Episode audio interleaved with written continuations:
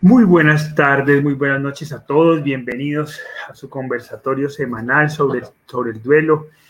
Una semana más con ustedes, hoy con un tema maravilloso que es el primero que tratamos y hemos querido reiterar y volver a nuestro ciclo sobre las 15 tareas del duelo, ya que tenemos una nueva audiencia y queremos dar claridad sobre nuestra propuesta. Eh, Hoy vamos a tratar la tarea número uno, expresar. Así que muchas gracias por acompañarnos. Nos acompañan desde Argentina, México, eh, Bolivia, Colombia, desde diferentes partes de nuestro continente, desde Nueva York. Qué maravilla que nos acompañe. Esperamos que este conversatorio sea muy útil para todos. Hola Chatita, ¿cómo estás? Chatita, no se te escucha, no se te está escuchando sonido.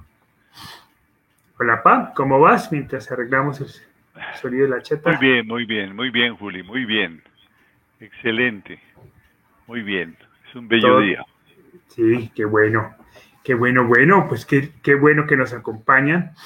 Eh, si quieres, por favor, ayúdale a la chata, que creo que no le está funcionando su micrófono, mientras hacemos la bienvenida el día de hoy. Muy bien, como les decía, hemos decidido eh, comenzar a trabajar las 15 tareas del duelo una vez más. Fueron nuestros inicios de los conversatorios y hemos querido volver a reiniciar. Hemos dándole un poco más de fondo y más herramientas para que ustedes, aquellas personas que están en proceso del duelo, puedan tener una herramienta afectiva y efectiva en su proceso de duelo. Hoy vamos a tratar la tarea número uno, expresar. Y en este sentido, quisiéramos trabajar algo que nos quedó pendiente la semana pasada para dar claridad sobre el esquema de acompañamiento, sobre la propuesta, de, acompañamiento, que nosotros, estamos, estamos poco, poco planteando. Eh, hablamos de las 15 tareas del duelo. Decíamos la semana pasada que hemos dividido las 15 tareas en tres niveles. El nivel sentir, el nivel comprender y el nivel trascender. Son tres niveles diferentes. El nivel sentir obviamente es el primero y es donde tratamos de, profundizar en cada una de las emociones que sentimos a través de la pérdida de un ser querido. Es así como entonces a través del nivel sentir proponemos cinco tareas.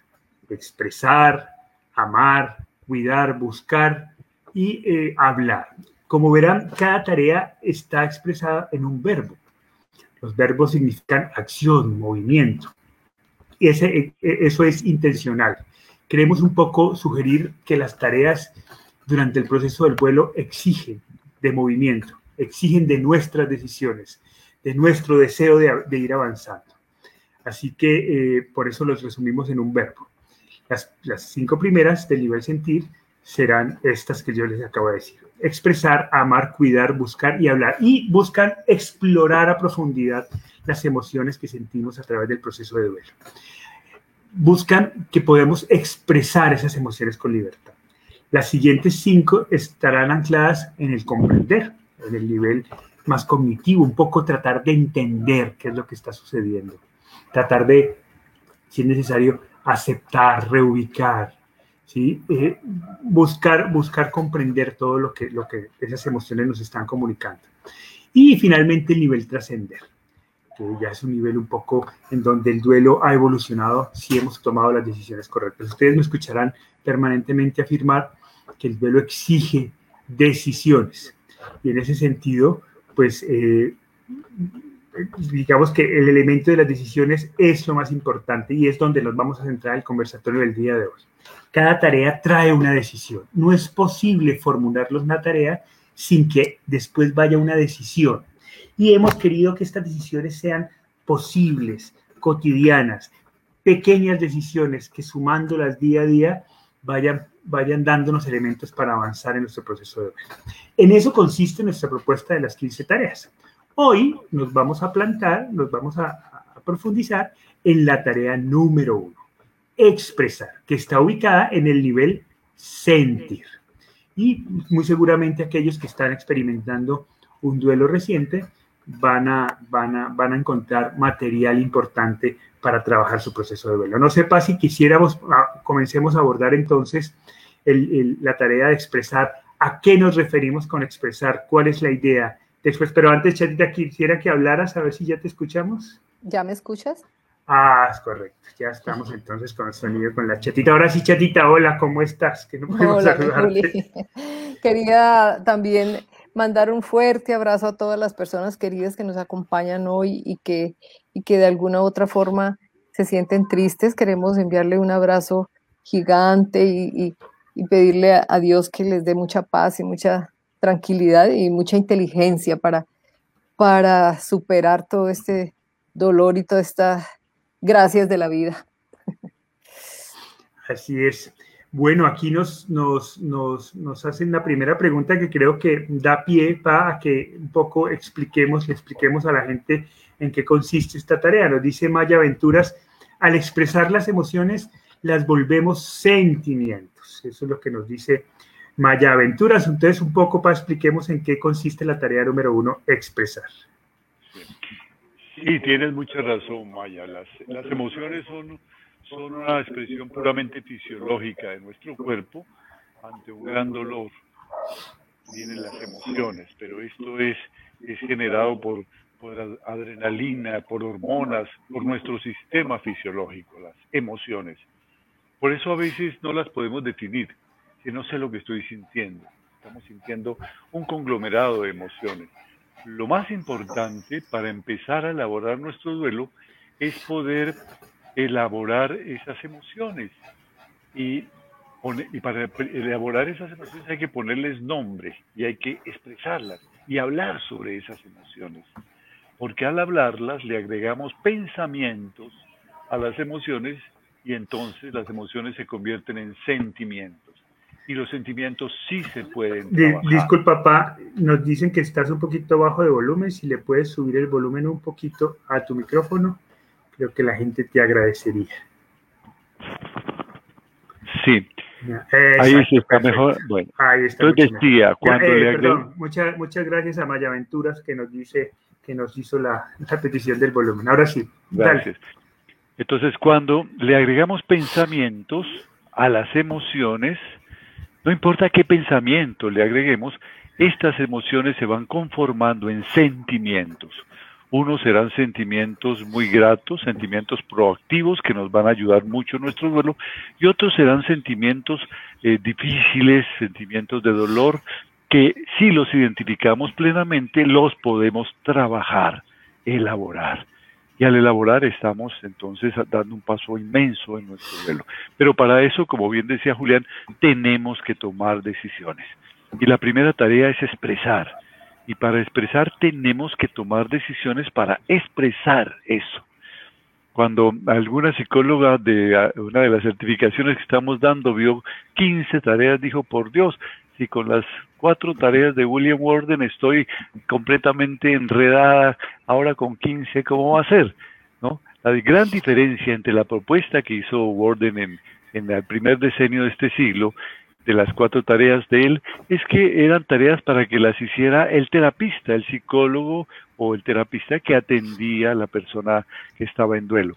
Aquí nuestras tareas son para que las haga el doliente y al hacerlas deje de ser doliente y se convierta en duelista. Es decir, se bate en duelo con el dolor, en un duelo amistoso, como ese que tenemos ahora en las Olimpiadas, ¿no? Para vencer al dolor, para superar el dolor y aprender del dolor. Dejamos de ser dolientes, ¿no? El dolor es una condición, algo que, que, nos, nos vino de pronto con una circunstancia de la vida y tomamos la primera decisión que es eh, eh, convertirnos en duelistas y no en sufrientes, porque el sufrimiento, cuando ya lo volvemos el dolor reactivo y hablamos solamente del dolor permanentemente, ya es una decisión, pero es una decisión que no, que no nos aporta eh, nada a, nuestro duelo o nos aporta muy poco.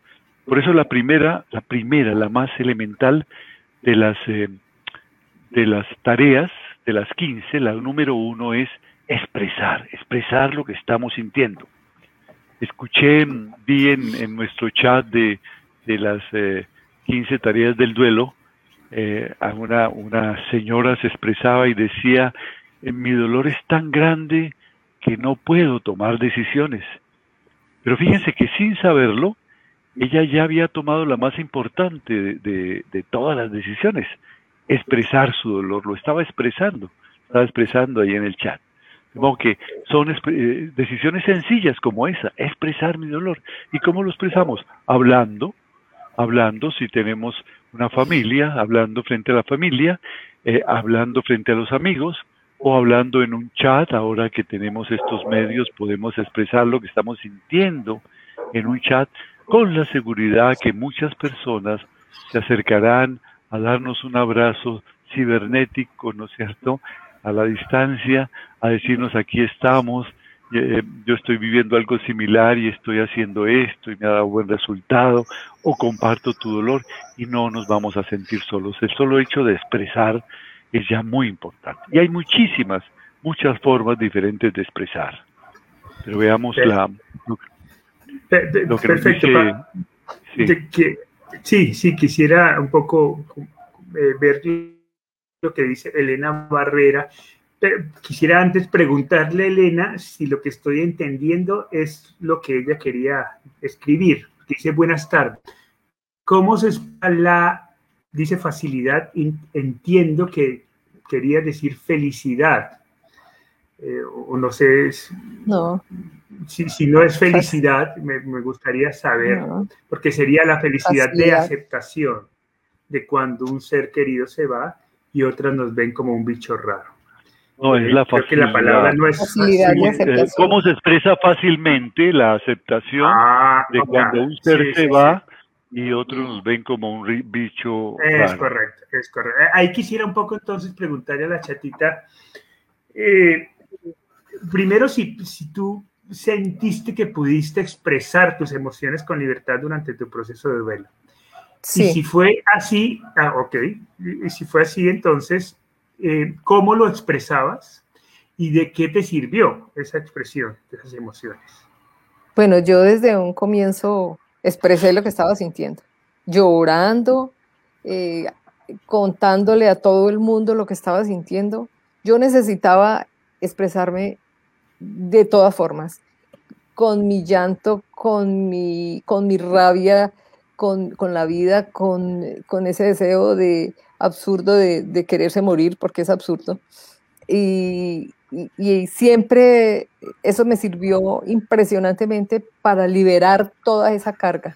Es muy importante que uno pueda contar y contar y contar. Yo contaba 50 mil veces la misma historia, todo lo que había pasado, todo. Y lloraba mientras la contabas. Y lloraba. Y, y, hubo momentos recién, cuando, recién, el día que murió, que tuve que gritar de dolor porque, ¿Y te veían como un bicho raro, chata?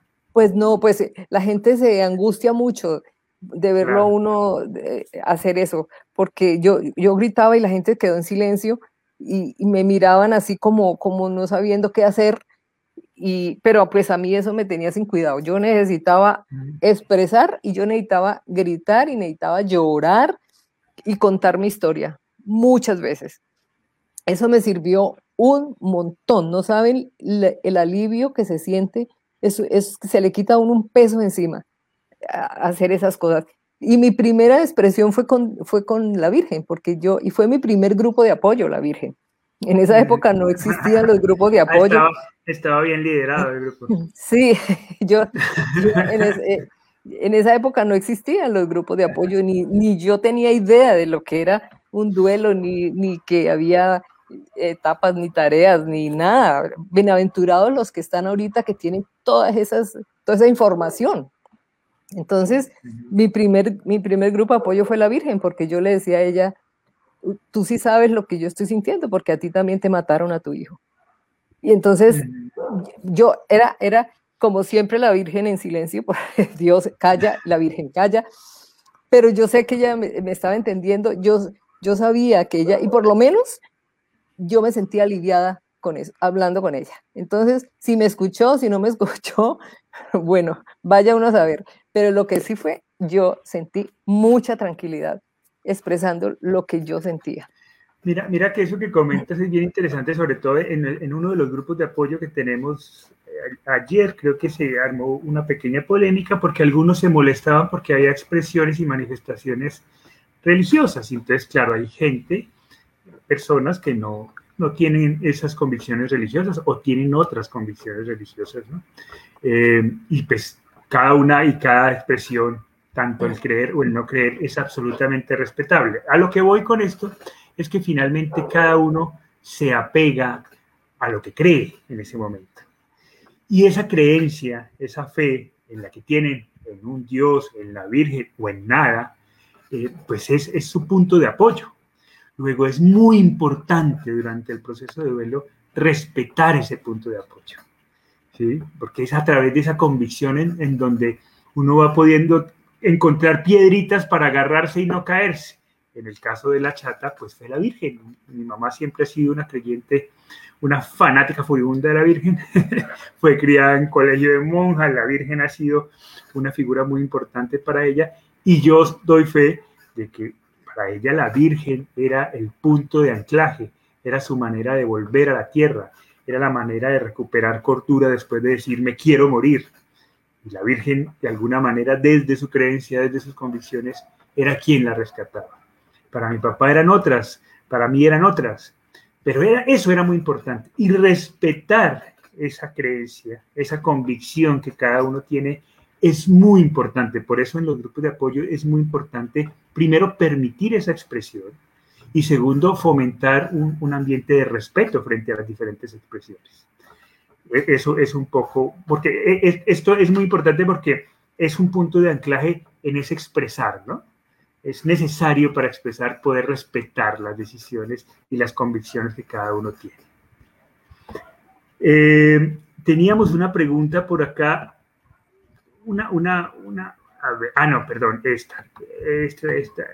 Aquí teníamos Mariam González. Mariam González nos dice, ¿por qué es tan difícil expresar el duelo o hablarlo? ¿Por qué se quedan anclados en el sufrimiento que es diferente al dolor. ¿Qué le podemos decir a Mariampa? Sí, hay un momento en el que la expresión es de dolor. La expresión es de dolor. Todavía no hemos tomado conciencia de que podemos elaborar y debemos elaborar un proceso de duelo. En el momento en que nos decidimos a elaborar un proceso de duelo, empezamos a tomar decisiones y además somos conscientes de todo lo que está pasando y por qué nos expresamos, que es muy importante. Eh, por ejemplo, una forma de expresión fundamental y muy, muy útil y que y es muy efectiva en, en los inicios del duelo es el llanto. Pero yo puedo llorar y llorar con desesperación hasta que el llanto me agobia, me desespera, me enloquece, me quiero morir. O puedo en un momento dado tomar la decisión de que ese llanto es necesario para mi equilibrio emocional y que estoy haciendo mi propia terapia. Y entonces esto va unido a otra, a otra decisión muy importante y es, y es agradecer el apoyo que recibo en mi familia, si lo recibo, o hacerme respetar asertivamente si no me permiten expresarme.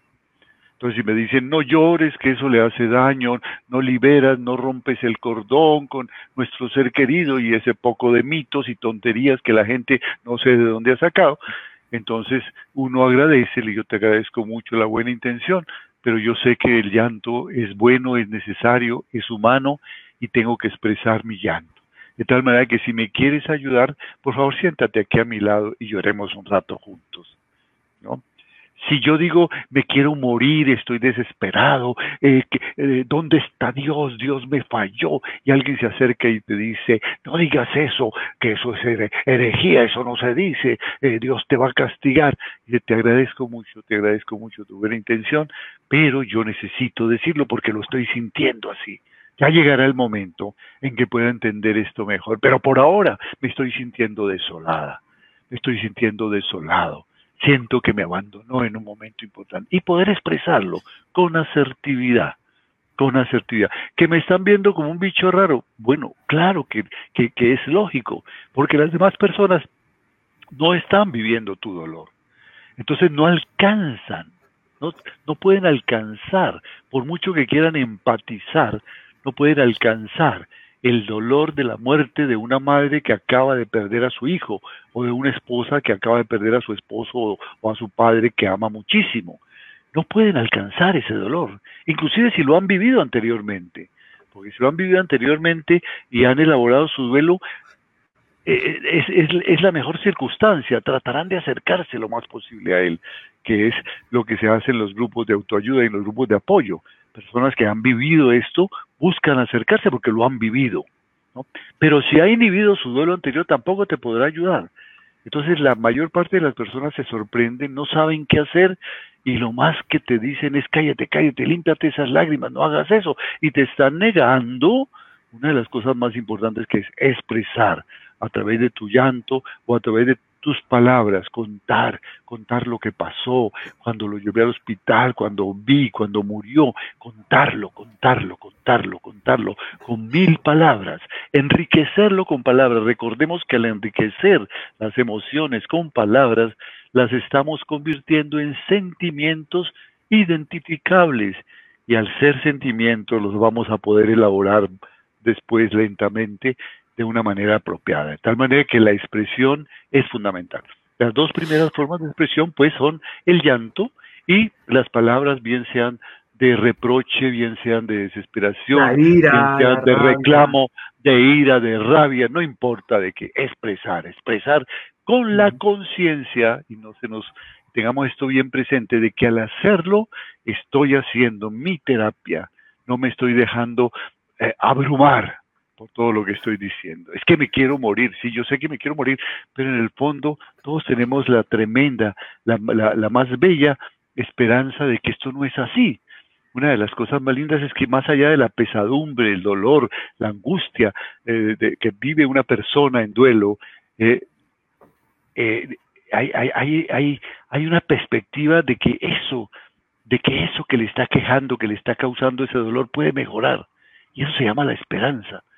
Por eso uno eh, se acerca y dice las cosas a alguien, porque está la llamita de la esperanza. Puede que esté muy menguada, que haya perdido inclusive su fe en sus creencias, que haya perdido aparentemente, pero ahí está la llamita, ¿no? Como cuando uno eh, ha prendido una hoguera y ya quedan algunos, algunos pequeños carboncitos en ignición, pero basta con soplar un poco y vuelve y se inicia la llama de la esperanza. La esperanza siempre está allí, como una pequeña llama. Por eso hablamos, por eso buscamos, por eso vamos al chat, por eso decimos quién me puede ayudar, por eso decimos qué puedo hacer, por eso le contamos al otro me quiero morir. Porque hay, otro que me va a escuchar y me va a decir algo, algo, me va a dar un abrazo, algo. Este absurdo, quiero comentárselo algo. Entonces, al comienzo las expresiones son reactivas, pero son necesarias.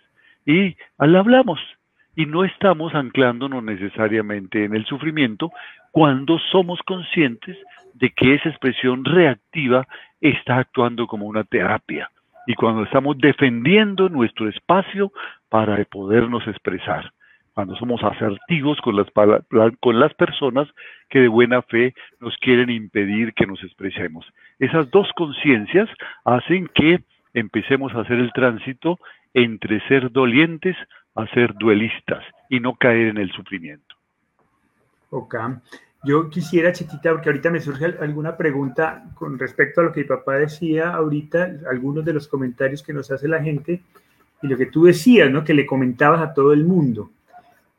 Con el tiempo no fuiste, o sea, fuiste entendiendo o no que no a todo el mundo se le podía contar, que no todo el mundo recibía eh, con la misma energía lo que tú estabas contando. Y si fue así, finalmente terminaste escogiendo las personas adecuadas para contar la historia o, simplemente al que se atravesaba le ibas contando y ya está. Eh, no se te escucha, chat. Espérate que está apagado el micrófono. Está apagado el micrófono. Creo que te... Ya, ya, ya. Eh, afortunadamente para mí, todas eh, las personas que me rodeaban estaban eh, con toda la intención de escucharme y de, y de ayudarme a salir adelante. Yo nunca encontré quien se opusiera a, que yo le contara. Es más, cuando yo estaba en mi trabajo atendiendo un paciente y, terminaba mi paciente, mi pobre auxiliar tenía que aguantarme toda la historia nuevamente. Ellas decían, la doctora se está poniendo loca, está volviendo loca porque repite lo mismo siempre.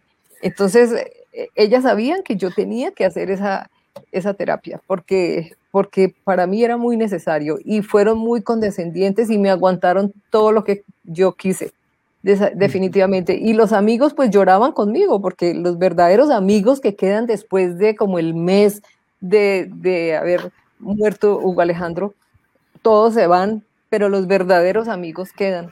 Y ellos sí están pendientes de, de que uno avance, de, hacer algo por, por ayudarle a uno a salir, a hacerle la vida un poquito más grata.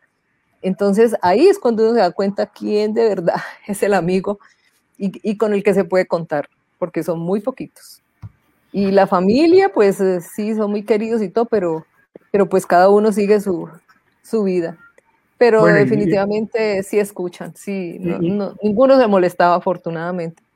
Y mi hermano murió con otra persona y la familia de ese, del amigo de mi hermano también fue muy importante en ese proceso. Claro, claro, eso fue importantísimo porque, porque teníamos el mismo duelo, porque, porque ellos sabían la vida de Hugo Alejandro y lo amaban también y yo pues conocía a, su, a su amigo y entonces tuvimos la oportunidad de, de, intercambiar todos estos sentimientos de dolor. Y, y, eso fue muy importante porque hablar de ellos nos servía un montón. la otra mamá me escuchaba, Yomar me escuchaba toda la historia de Hugo Alejandro, todo lo bueno que era, todo lo que yo contaba de, de cómo era Hugo Alejandro, y ella eh, también hacía lo mismo de su hijo. Entonces, eso fue una cosa muy positiva en mi duelo. Así es. Muy bien, Gloria Linares Lujano nos dice, mi hermano falleció en noviembre sin que sus hijos se dieran cuenta. Tengo muchas emociones encontradas. Mi hermano, el, hermano que más quería. Y luego nos sigue contando. Pregunto, ¿cuánto tiempo pasará para dejar de llorar y dejar de sentir el dolor de la pérdida de mi hijo? Siento eh, que me está costando. ¿Qué hago? Perdón, ella, ya no es Gloria, sino Roxana. Dice, pregunta cuánto tiempo pasará para dejar de llorar la muerte de su hijo. Siento que me está costando. ¿Qué hago? Hay un tiempo, pa, para dejar de llorar. Eh, yo quisiera eh, ver la primera pregunta para que la desmenucemos poco a poco. Era más como una ah, afirmación, más que una pregunta. Ah, pero no, es la misma, no es la misma pregunta, ¿no? Sí, no, son diferentes que tenían el mismo color de logo y creí que eran las mismas, pero, no, pero primero, primero quisiera referirme a esto que dice Gloria, porque cuando desmenuzamos lo que estamos pensando, vamos, nos damos cuenta cómo se va conformando el sentimiento. Dice, mi hermano falleció en noviembre, es un duelo reciente. Bueno, eh, seis meses hace de ese duelo, un poquito más, sin que sus hijos se dieran cuenta. Pero ya, ya se dieron cuenta, es decir, eso ya, ya, ya no está presente. En algún momento eh, la gente fallece sin que los seres queridos se den cuenta. Este no es un, no, es algo que, que sea, eh, que, que, pueda ser fundamento de, para que me atrape en el dolor, sin que se den cuenta. Hoy en día y toda la vida han muerto muchas personas sin que sus seres queridos se dan cuenta. Hay un momento en que se dan cuenta y en ese momento los acompañamos. Tienes unos, unos eh, sobrinos a quienes debes apoyar ahora. Es decir, tu duelo, eh, eh, si quieres que te lo diga, tiene que empezar a, dejar de ser tú la protagonista del duelo para preocuparte por el duelo de esos esos eh, muchachos, no sé si son niños o, muchachos, pero eso, la preocupación del duelo de ellos te va a ayudar muchísimo. Tengo muchas emociones encontradas, claro, eso, eso es, cuando hay un, un duelo eh, por la muerte de un ser querido, hay muchas emociones eh, encontradas, pero dices, era mi hermano que más quería, y lo sigues queriendo, y por amor a él, para hacer un homenaje precisamente a tu hermano, que eres el hermano que más querías, no te vas a convertir en una víctima ni en un doliente, sino que vas a convertirte en una duelista. Y vas a, empezar a rememorarlo al comienzo con dolor, pero luego vas a recordar todas las cosas maravillosas que él te enseñó, que aprendiste de él, inclusive de sus errores aprendiste y vas a construir en torno a él un verdadero monumento en tu corazón un homenaje a él en tu corazón, porque eras el hermano que más querías, y si lo querías es porque estaba lleno de riquezas. No dejes que esas riquezas se pierdan en el olvido, incorpóralas a tu propia vida. Entonces, cuando analizamos lo que estamos diciendo, hay mucha riqueza, por eso digo que es, no es solamente expresar, sino ser consciente de qué es lo que estoy diciendo y qué significa eso que estoy diciendo y enriquecerme con eso. Veamos espérate, aquí, espérate, complemento porque es importante para que entendamos el contexto. Entonces Gloria nos explica cómo es la historia de que no se enteraron, ¿no? Gloria nos dice, pasaron cuatro días en su misma casa. Me imagino que en esos cuatro días no se habían enterado que había muerto. No lo enterraron, solo llegaron del panteón a incinerarlo, se lo llevaron a una bolsa de basura y una canastilla. Lo que más me dolió y me duele más, la pérdida de mis dos hijos que fallecieron trágicamente en abril del año pasado. Es un poco para darle contexto a lo que nos había compartido Gloria. Muy bien, eh, dale. Sí, eh, eh, fíjate, dice, no lo enterraron, solo llegaron al panteón a incinerarlo, se lo llevaron en una bolsa de basura y una canastilla. Es lo que están viviendo miles y miles y miles de seres humanos en este tiempo de pandemia. Recordemos que estamos en tiempos de guerra y en tiempos de guerra esto es lo que sucede. Pero eso no significa que de ese hecho le agregue más, más dolor a nuestro dolor. Allí ya no está tu hermano. En esas cenizas no está tu hermano si tú decides recibir lo que es tu hermano, lo que fue y lo que es hoy, en el aquí y ahora, está en tu corazón, con toda su, su carga de riqueza. Vuelvo, insisto, no pienses en las cenizas, en eso que quedó, que dejó él después de que pasó por tu vida, como cuando uno deja olvidada algunas de sus pertenencias. Ya no es él, él ahora está de una forma diferente incorporado en tu vida si tú se lo permites y si tú le permites ir elaborando ese dolor que por ahora le cierra la entrada a todo pensamiento positivo. Ahora tienes, eh, me, entiendo que, Gloria eh, dice la pérdida de mis dos hijos que fallecieron trágicamente en abril del año pasado. Ahora tienes un duelo muy importante que es el duelo de tus hijos, que no lo puedes sumar a los otros duelos, porque a veces decimos, es que tuve el duelo de mi hermano, tuve el duelo de la forma como se hicieron las exequias, y además tengo ahora eh, la situación de, de mis dos hijos, y bueno, y vamos sumando dolores. Cuando sumamos dolores, eso nos impide darle la importancia a cada duelo, la importancia que tiene. Tú tienes allí varios retos, elaborar el duelo por la muerte de tu hermano, ayudar a los hijos de tu hermano, que parece que tampoco estuvieron presentes, y ahora tienes la responsabilidad de manejar el duelo de tus hijos. Seguramente tienes una pareja que también está en dificultades.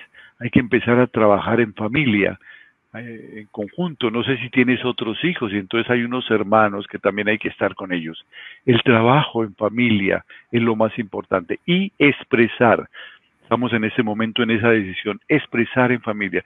Cuando uno tiene una familia, qué lindo es, nos vamos a reunir en torno al almuerzo o en torno a, una pequeña ceremonia de vocación en que vamos a ver fotografías y vamos a hablar de lo que sentimos y cada uno va a contar lo que siente y vamos a expresar, a expresar, a expresar, a decir lo que sentimos. Unas veces lloraremos, seguramente nos encontraremos en algún momento eh, riendo con alguna, recordando alguna tontería que hicieron que nos causa risa y nos vamos a sentir mal porque estamos riendo, pero eso es expresar, es volverlo a traer a la vida. Eh, hacer el duelo no es, no es olvidar a nuestros seres queridos, es recordarlos hasta, hasta que no nos cause dolor el hacerlo. Hay una cosa muy importante que quiero decirle a Gloria, debes tener una cosa presente, el duelo no es para toda la vida. Uno no se acostumbra al dolor. El dolor se supera. Aprendemos del dolor. Es un trabajo que tienes que hacer. Y te estamos dando la primera pauta. Exprésalo. Exprésalo con tu familia. Exprésalo en familia. Hablen de esto.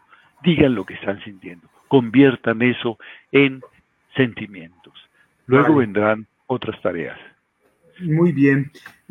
Chatita, yo quisiera preguntarte a ti con relación a, la pregunta de Roxana. Dice, pregunto cuánto tiempo pasará para dejar de llorar y dejar de sentir el dolor de la pérdida de mi hijo. Siento que me está costando, ¿qué hago? Y luego nos aclara que, tiene, que murió hace solo cinco meses, ¿no? De fallecido.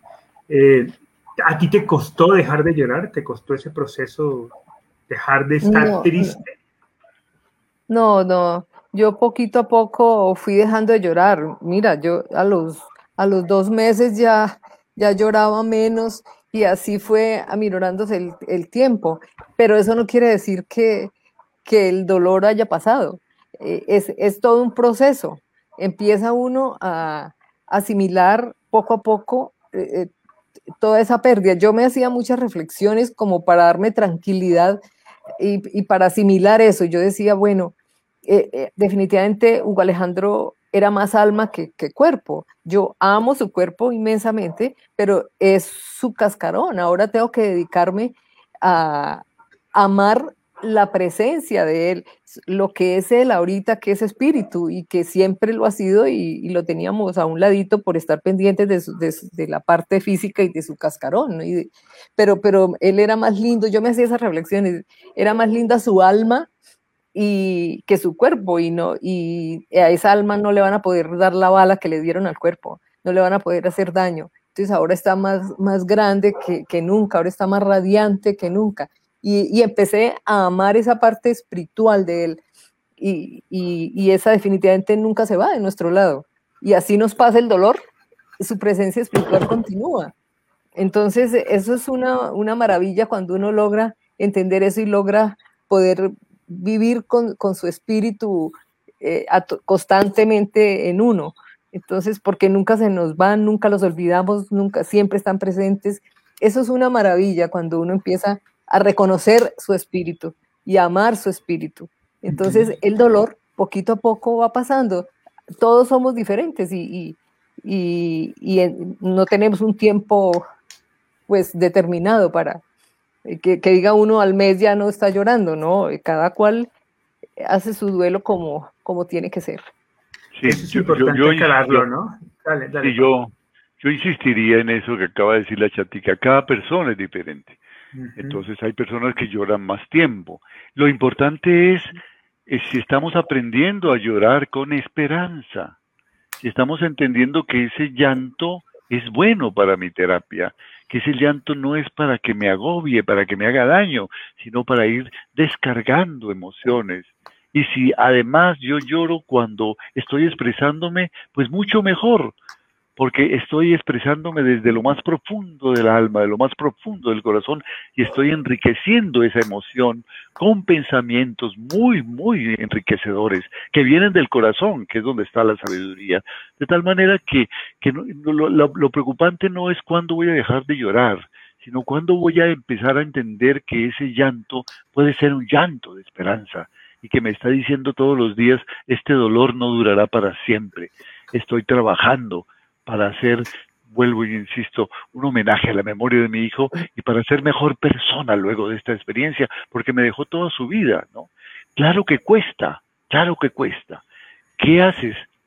Llorar en familia, compartir esto que estás diciendo, leer mucho, hay otras tareas que podemos hacer, eh, expresar de otras formas, expresar escribiendo, expresar cantando, expresar viendo fotografías, y, qué mejor que hacerlo en compañía, invitar a unos amigos, familiares, para empezar a, expresar de otras formas que no sea solamente el llanto. Entonces, y, hay una cosa muy linda. Yo creo que uno nunca deja de llorar por un ser querido. Lo que pasa es que se produce una alquimia en el llanto. Y ese llanto que al comienzo era un llanto de dolor, un llanto de desesperación, se convierte en un llanto de vocación, de recuerdo, de, felicidad por haberlo conocido.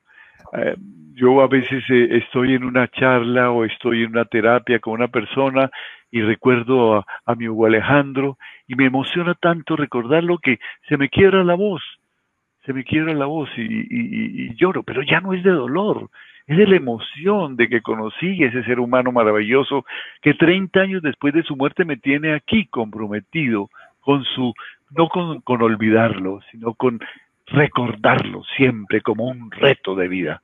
Entonces, eso me emociona. Entonces, si el llanto, si logramos hacer el, la alquimia del dolor y convertir ese llanto en llanto de vocación, en llanto emocionado de haber conocido un ser maravilloso, pues bienvenido el llanto y que dure toda la vida. Al principio dijimos que, que una de las, que, que, más allá de las tareas, que era como el objetivo fundamental, eh, lo más importante de las tareas son las decisiones.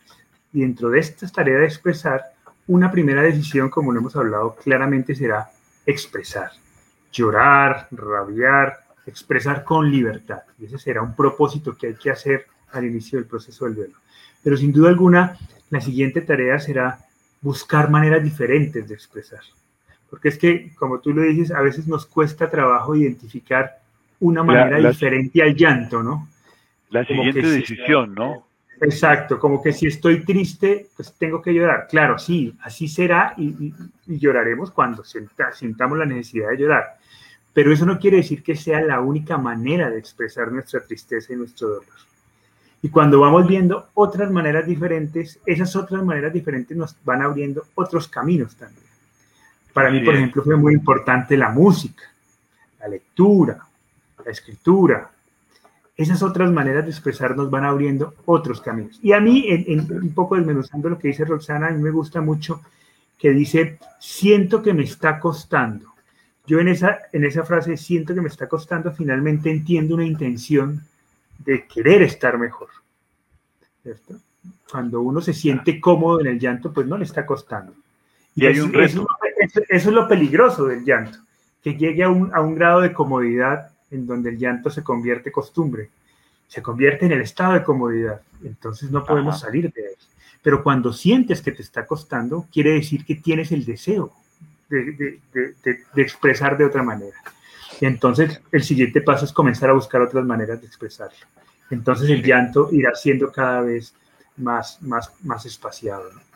Yo quisiera ya, porque tenemos muchos comentarios, eh, pasar al tema, y este me interesa mucho, Luz, Luz María Carcedo Paz, dice, yo sigo llorando también la muerte de mi hija.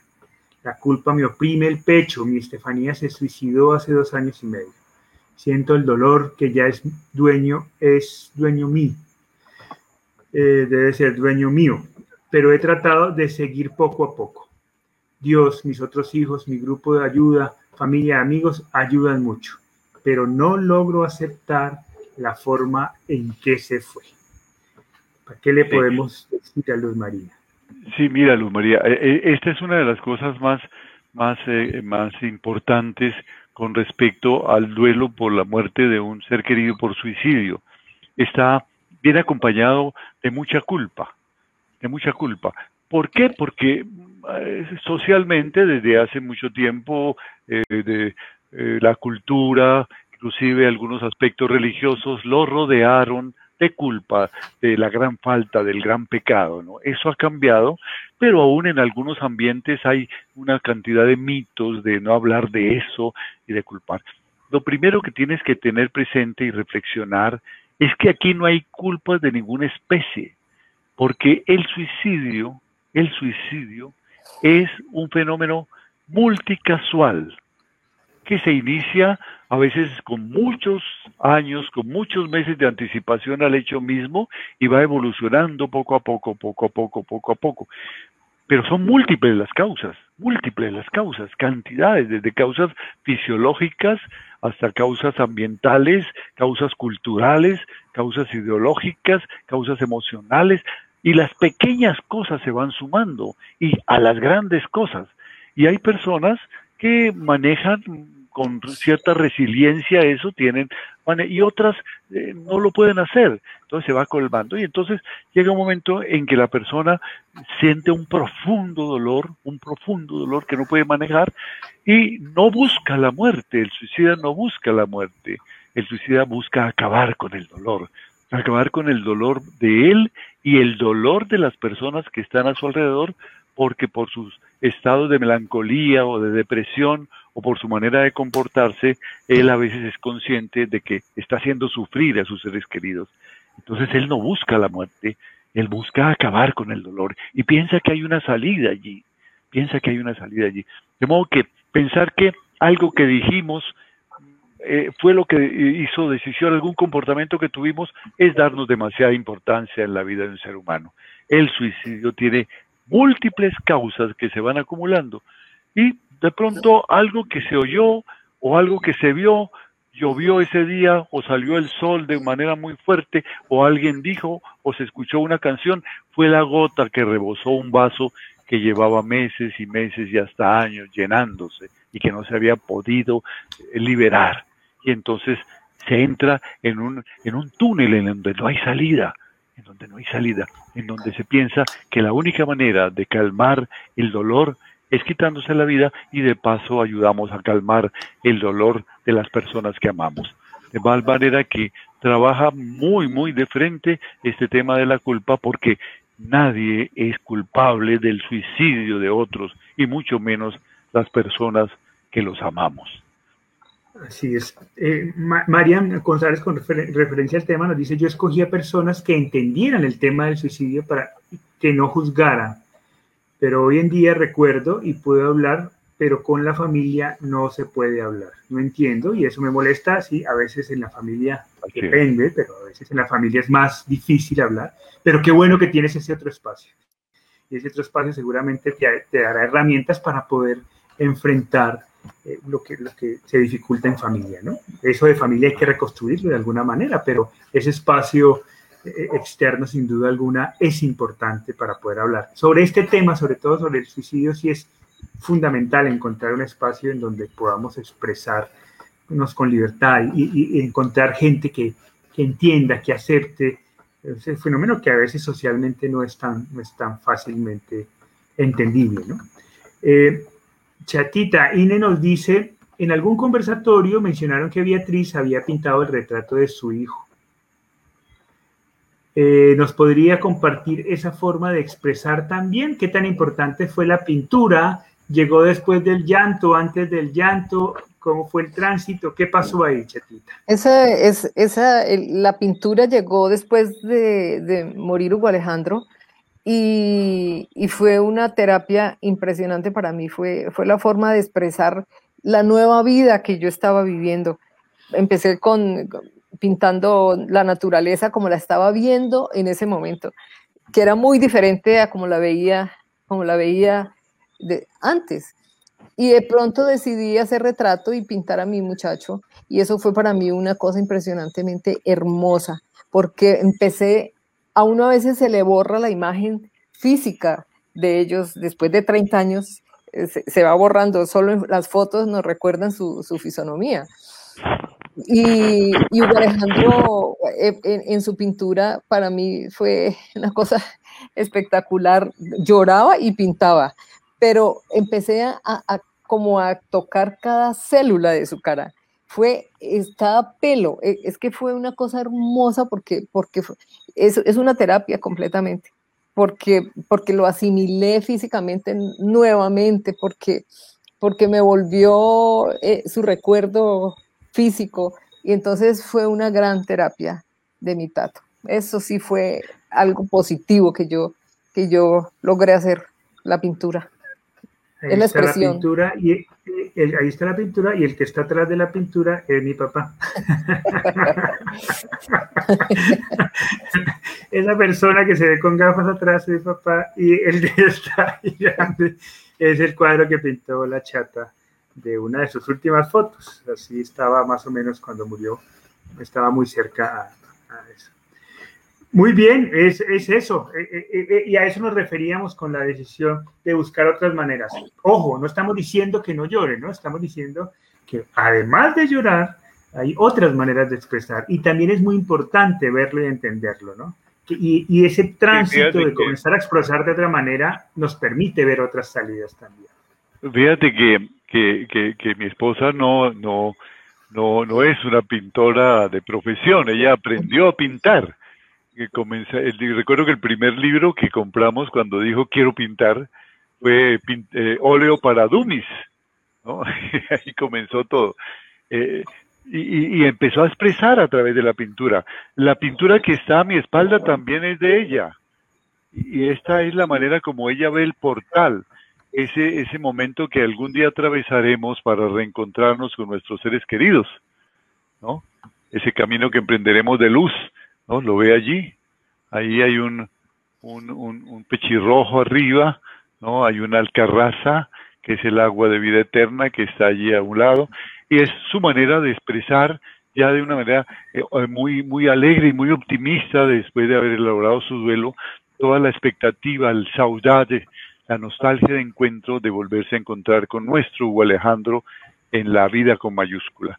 Que hay, hay, hay, la pintura es, es una excelente forma de expresar, pero si no somos pintores a través de la música, no es necesariamente que hagamos una canción, pero es muy lindo, por ejemplo, escuchar nuevamente las canciones que escuchábamos juntos o que le gustaban a mi ser querido.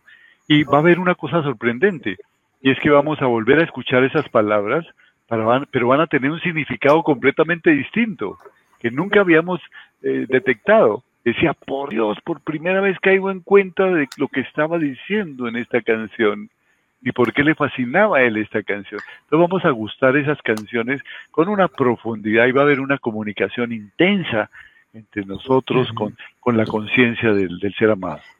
Ahí quisiera contarles una cosa y es que mi mamá nunca había pintado, ¿no? No era su habilidad. Mi mamá, yo siempre la conocí, le gustaba cantar, tocar tiple, eh, castañuelas, pero nunca había pintado. Y es a raíz de la muerte de mi hermano eh, que ella que se le despierta, no sé por qué razón, ese interés por la pintura. Así que ese cuadro que ve... Es, es, una de las gerencias lindas que me dejó Hugo Alejandro. Así es. Ese cuadro que ven ahí, la, básicamente la hizo, lo hizo una persona que no había nunca pintado y descubrió ese, ese talento a partir de la muerte de su hijo. Muy bien. Mariam nos dice, al fin hablan abiertamente de qué es lo que sienten las personas cuando toman la decisión de irse voluntariamente y es descansar, nos dice María. Muy bien, eh, Rina Montero nos dice, desde que mi hija falleció no puedo vivir tranquila, ya siento demasiado dolor en la cabeza y lo peor es que tener que llevar sola este dolor, porque hasta la familia se cansa de verme llorar y solo me dicen, ya cálmate, ya pasaron las cosas, como si fuera fácil. ¿Qué hacer cuando la familia, eh, cuando es la misma familia la que nos permita llorar, pa? ¿Qué hacemos ahí? Por eso por eso insistíamos en que no se trata solamente de expresar, sino de defender de manera asertiva el espacio de expresar. Es decir, me van a perdonar si les molesto, pero es mi derecho, yo necesito hacerlo, es mi terapia, es mi forma de salir adelante. Yo no puedo reprimir este dolor, tal vez ustedes lo puedan hacer con todo respeto, pero yo no lo puedo hacer, yo necesito expresarlo. Y si alguno de ustedes me quiere ayudar, siéntese conmigo un ratico y, comparta esto que estoy viviendo. Poco a poco saldremos adelante, pero necesitamos ser honestos con nosotros mismos. Y sin ofender a nadie, defendemos ese espacio. Es como cuando nos dicen cosas que nos, que nos molestan. En el caso del, de las personas que mueren por suicidio, muchas veces las personas se acercan y dicen cosas que ofenden.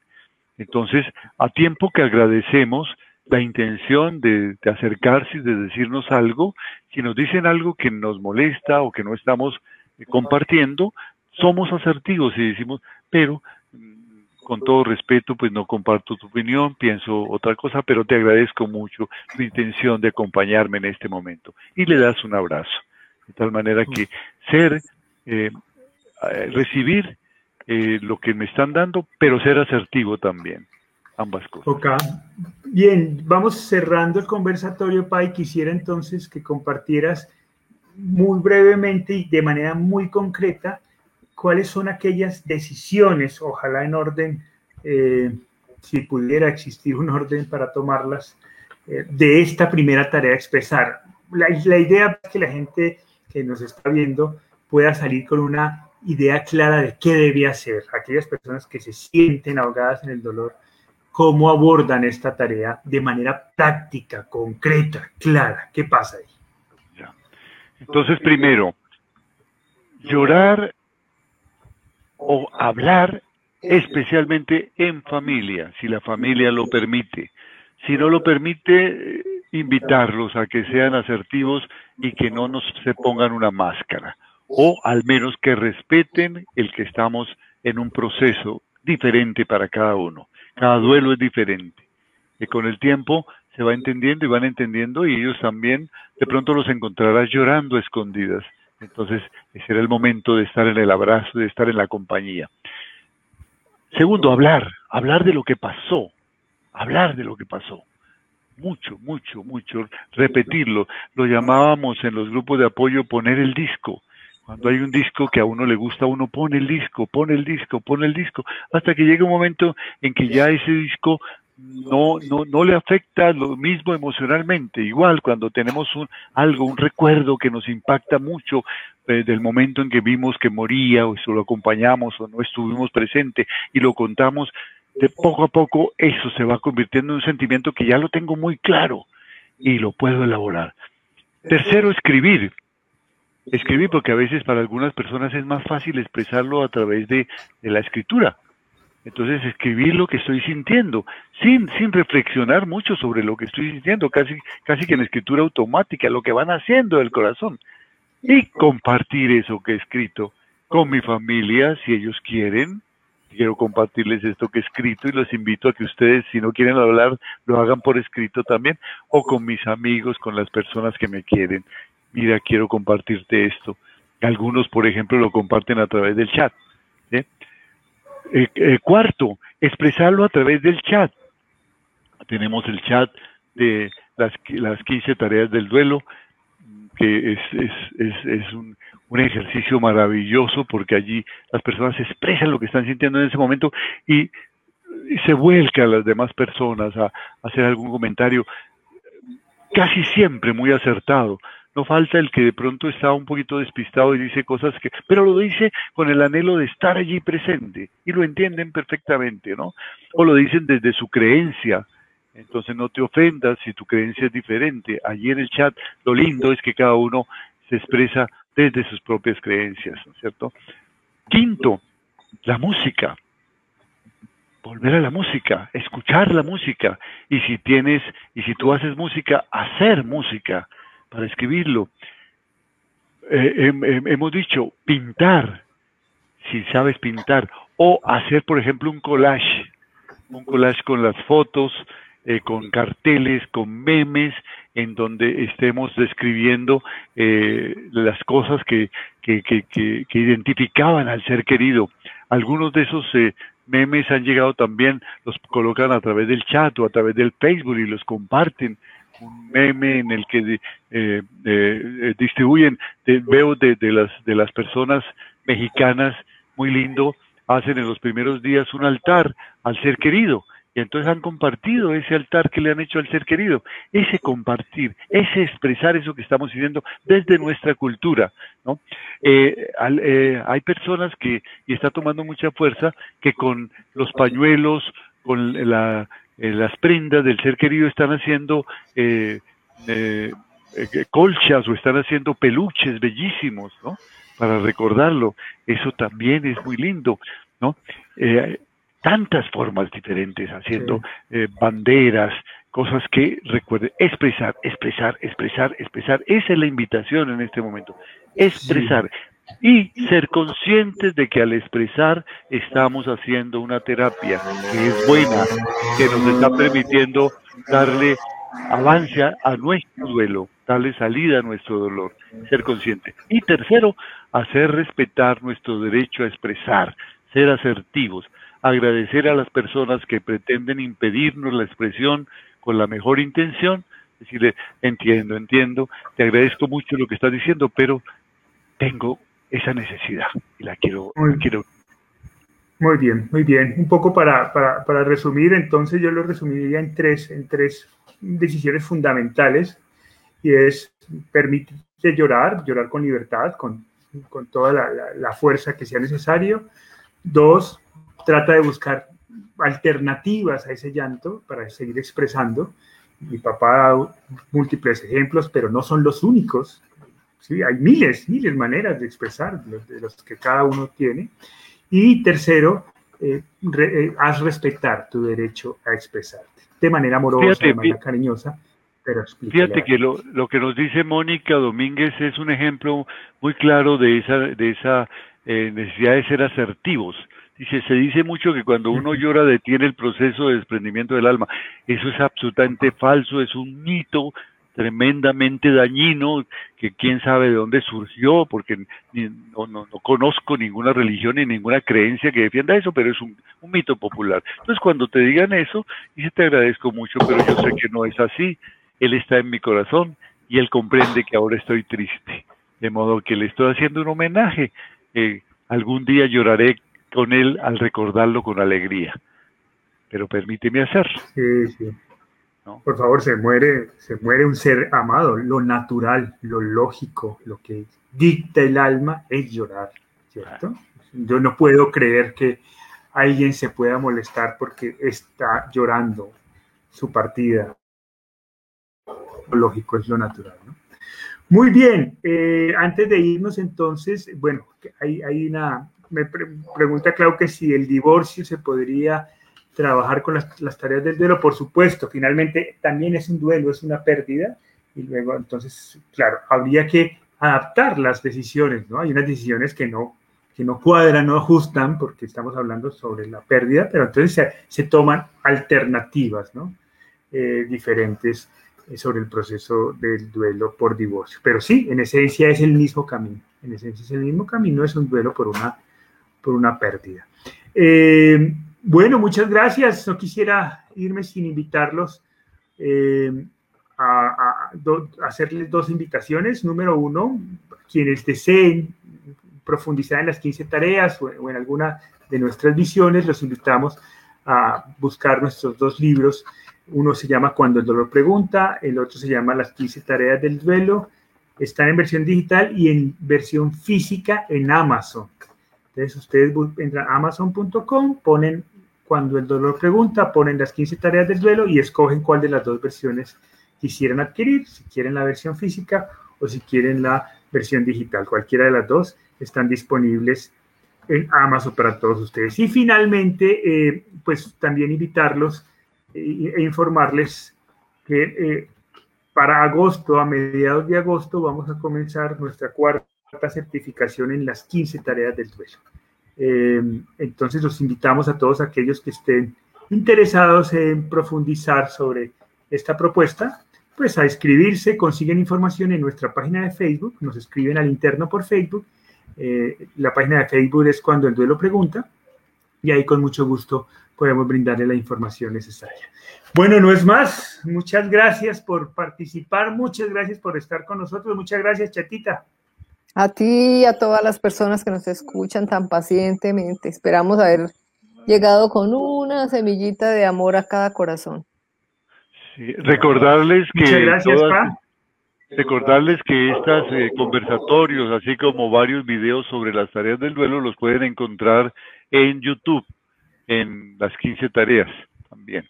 Ahí está colgado todo esto. Ah, es, correcto. En la página, la, la página de YouTube, el, página no, el canal de YouTube se llama también Cuando el Duelo Pregunta. Y ahí están todos los conversatorios. Este es el conversatorio número 42, 43, si no estoy mal. Entonces, ahí en ese canal van a encontrar todos los conversatorios que hemos hecho y muchos otros videos que permanentemente colgamos. Sobre las 15 tareas. ellos están al acceso de todos aquellos que quieran. Los pueden compartir, pueden afiliarse a nuestro, suscribirse a nuestro canal, que es gratuito y ahí pueden encontrar toda la información. Por ahora no es más, nos vemos entonces el próximo miércoles a la misma hora por este mismo espacio, por Facebook, por YouTube. Son bienvenidos si creen que a alguien le interesa y le es útil este espacio, también invítenlo a que hagan parte de esta comunidad hermosa de las 15 tareas. Muchas gracias a todos por acompañarnos y nos vemos la próxima semana. Chao, chao.